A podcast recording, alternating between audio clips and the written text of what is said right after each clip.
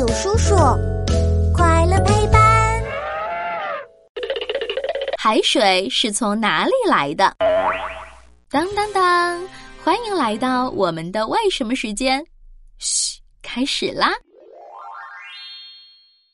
嘿嘿，今天我要坐船去海的另一边了。呜呼！海豹号帆船出发了。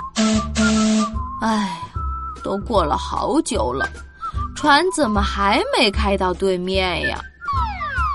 因为大海很大，里面的海水也特别多。所以我们要花很长时间才能穿过大海呀！咦，大海为什么有这么多水？海水到底是从哪儿来的呀？这个嘛，有好几种说法哦。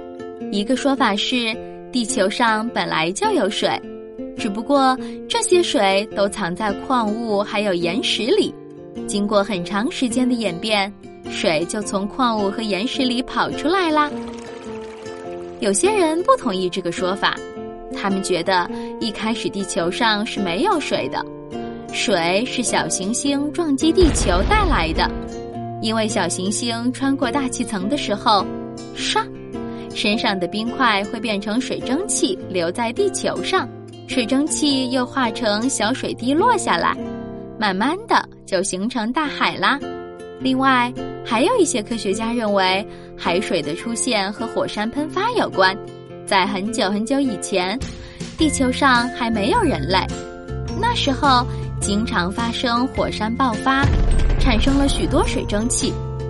这些调皮的水蒸气给地球制造了一场又一场大雨，一连下了好几百年呢，地球上的水就越来越多。海洋这个大水盆也因此诞生啦。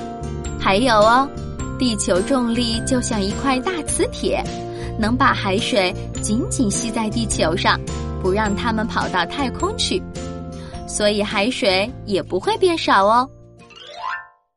呵呵，我的船靠岸喽，小朋友们，我们明天再见吧。